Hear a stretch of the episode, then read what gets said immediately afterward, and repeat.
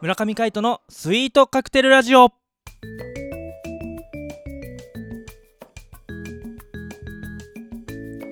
スイートカクテルラジオ始まりました。この番組はミュージシャンの村上海人とデザイナーの馬場翔一が音楽とデザイン時々何かについて語り合っていくトーク番組です。この番組へのご意見ご感想などはメールまたはツイッターの公式アカウントよりツイートメッセージなどでお送りください。リスナーの皆様からのご連絡お待ちしております。はい。ということで今回もパーソナリティを務めるのはミュージシャンの村上海人とデザイナーの馬場翔一でお届けします。よろしくお願いいたします。お願いします。はい。ということでですねスペシャルゲストウィークが終わりまして、そうですね。はい。えー前回は指揮者の石井由美さんを迎えて、えーお送りしていましたが、はい。今週からはまたやろう2人で、そうですね。はい。でもねなんか華やかさがある放送もいいけどうん。こうやってねいつも通り話すのもまあ気が楽でいいね、まあその方がね、うん。あの僕らの良さが伝わるかなと。ゲストはゲストでねあのゲストの良さを出していただいて、ねあの皆様にお伝えできればなと思っております。そうですね。ということで、えーですね秋となっておりますが、、はいかがお過ごしでしょうかバッチョさん。うんそうですね。やっぱり芸術の秋食欲の秋ほう。などなどスポーツの秋か。言いますけどね、はいはいうん、僕なんかはねあのーやっぱりデザインの仕事してるもんですから、はいはい。やっぱりねこれからできること増やそうと思ってうん。いろいろとあの進めている企画がですね実はちょっとだけあってですね。はいいいですね。そうなんですよ。そんな話をするのはまた今度ということで。はい。はい。月曜日ですからね。月曜日ですからね。この企画、はい。行ってみたいと思います。はい。横浜アートマンデー。西洋文化の入り口と言われ音楽や美術など芸術の多様性が広がるきっかけを作ったアートな街横浜。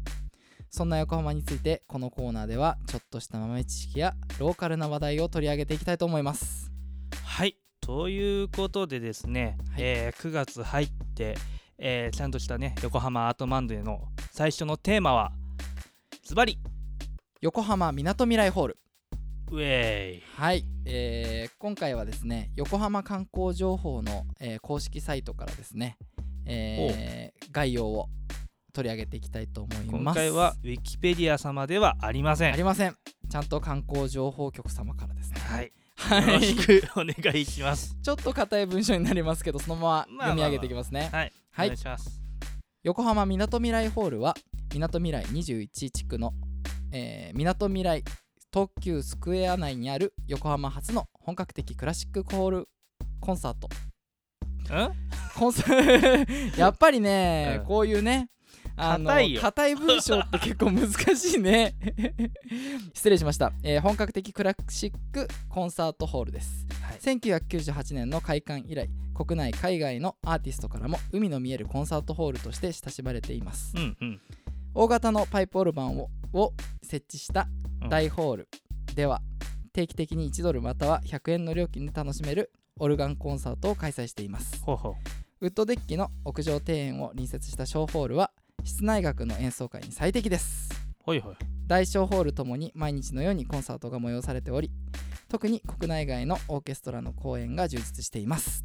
おーなるほどなるほど。そういうことでちょっとカミカミでしたけどごめんなさい。まあまあまあまあまあまあ。はい。そうですねあの後であのツイッターにですねはい。リンク貼っときますんで。あよろしくお願いしはい、ます、それでちょっとフォローしていただいて。はい。ぜひね読んでいただいてね、はい。その他にもなんかいろいろイベントの情報とかも載ってるんですあかねおっしゃるる通りここからねあの公式サイトなんかも飛べてはいはい。あのーいろんな情報がね、あのー確認できますので、はい、ちょっとはい。ぜひこの放送を聞いた後に見ていただけたらなと思います。あの横浜みなとみらいホールがそのコンサートホールとしてクラシックホールとしてはい初っていう文章があった？そうですね、あのー横浜初の横浜初か。本格的クラシックコンサートホール。そうそうそう。あのー神奈川県民ホールっていうのもあるんですよね。はいはい、はい。実はあの館内の方にうんうん、ねあのー我々県民ホールと言ってるところがあるんですけどあ県民ホール？そうそう。そこもまあクラシックよくやるんですけど、あのあっちはどっちかというとあの先週話してたあの、うん。オペラとかやったりする汎用ホールになってて、へえそうそうそう。あのクラシックだけじゃなくてそれこそミュージカルやったりとか、うんうんうんなんていうのかな。そのオーケストラピットがうんうん。あったりとかっていうホールなんですよね県民ホール。あでそれとは別で横浜みなとみらいホールは本当にクラシックホールということで。はいあのピットがあはないはず、おうーん、ないですね。もうクラシック専用のホール。そうですね。おまあでもたまにこうジャズとかもやったりするんですよね。ーへえあれコケラが確かあの秋吉敏子さんがうんうん。あのピアニストがやったんじゃなかったかな、へえそうなんだ、はい、確かそうだったと思いますなんかジャズって言ったら横浜ジャズフェスティバルみたいなのあるじゃないですか。ジャズプロムナードのことかな。ジャズプロムナードか、うん失礼しました。いえいえ。あのーそういうのもなんか使われたりとかするんです使われてるね。俺ね、はい。ジャズプロムナードは、はい。まあ今まで実は出たことがないんですけどうんうん。そのジャズを知るきっかけとなったと言っても過言ではない。おうイベントなんですよ。へえ、高校中学ぐらいだったかな、はいはい。の時からやっててうんう、ん。であのー友達のね田尻っていうのがいてはい。同級生に田尻っていうのがいるんですけど、はそのそいつと2人でちょっとジャズ聴きたくねって言ってうんうん。当時学生券っていうのがあってはい。1000円でいろんなところを駆け巡れるっていう券を買ってですね、うんうん。見に行った覚えがあります。ジャズプロムナードそうなんだ。そうそうそう。やっぱりなんかこうそれがジャズをやりたいなとかっていうふうに思ったきっかけでもある。もともとなんかあのスイングガールズっていう映画が流行ったんですけど、はいはい。それ見てあ俺らジャズをやりたいねって言って、うんうん。そっからのめり込んでったんですよねジャズに。あそうなんだ。そうそうそう。それでまああの横浜でそういうジャズフェスがあるよっていう話をうんうん。あのちょうどその高校の時だったかな知ってそうそうそれで見に行こうっつって。でちょうど横浜みなとみらいホールも、うん。あの会場になってて。あそうなんだ。そうその他にもいろいろ赤レンガとか、うんうん。あのいろんなライブハウスも街角でもやってたりもするし館内ホールでやってたりとかそうなんだ。もするんですけどそれでみなとみらいホールで角田健一さんのビッグバンド見に行きたいっつってうんうんうんあ違う違う。角田健一さんはあれか。館内ホールか。ニューハード見たんだ。ニューハード？三山俊之さんのニューハードっていうビッグバンドをみなとみらいホールで見させていただいて。うんうん。いやあの時はもう学生の時だったからすごく良くて。うんうんうん。もう感動した覚えがありますね。へえ、うん。そっか。なんかねウミンチバンドでもねはいはい。ジャズっぽいのやってたりとかするんですか？ジャズがまあ基本元になってるかな。うん。ん。なんかあのフュージョンとかもがもちろんなんだけどもともとはやっぱジャズの畑というか。ほうほう。そうそうそう。へえ。そっか。そんなルーツがあったんですね。意外と。へえ。そっか。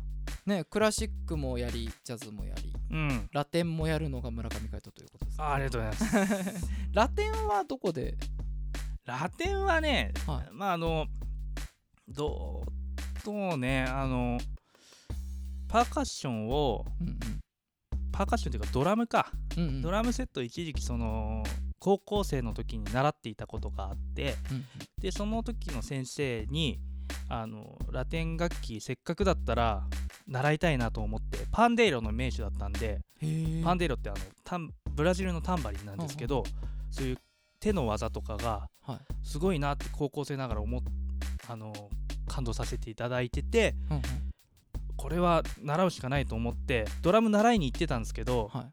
急遽パーカッションのレッスンやってくれってお願いして。その人にドラムも習ってたそうそうそうそうそうおおなるほでもやっぱパーカッションちょうどその教室にパーカッションがあって、うん。コンガとかが転がってたからど、うんうん。あのおもむろにこれの叩き方を知りたいので教えてくださいって言ったら、うん。いいよって言ってうん、快く教えてくださって。すごいなんかちょっと運命的な出会いだね。偶然が呼んだみたいな。ねそうかもしれない。うんうん。それこそ1年ぐらい経ってからかなその方に習ってから。へえ。そうそうそうなんだ。その時にちょっとだけそうやって双方のことだけこう手ほどき受けて、うん。それでまああとはほぼほぼ独学なんですけどそのなんていうのかなラテン楽器を習ったみたいな感じですね、そうなんですね。そっからですね。おおなるほど。そんなルーツがあったんだ。うん。それも今あるかわかんないですけど、横浜館内にあるコンテンポラリー音楽院っていうところに行っておりまして、そうそこでじゃあ教わったんですかそうですね。へえちょっと話は変わるんですけど、はいはいはい。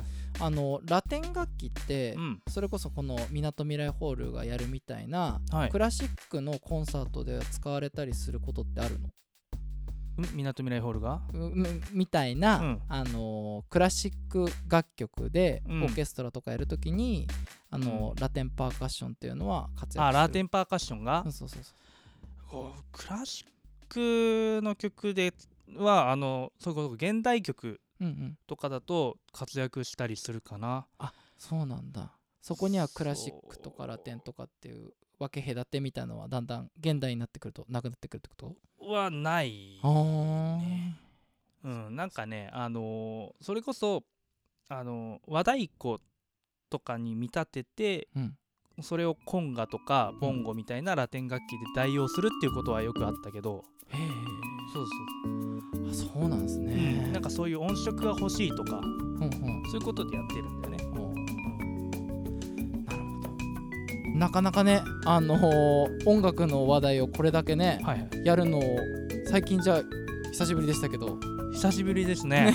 面白かったですね。面白かったね、はい、うんなんか僕も音楽についてもうちょっと勉強しとこうかな頑張ってはいや頑張っていきましょう。す頑張りますということでお相手は今回村上海人とえーデザイナーの馬場翔一でしたまたお会いしましょう。それではバイバイ。バイバイ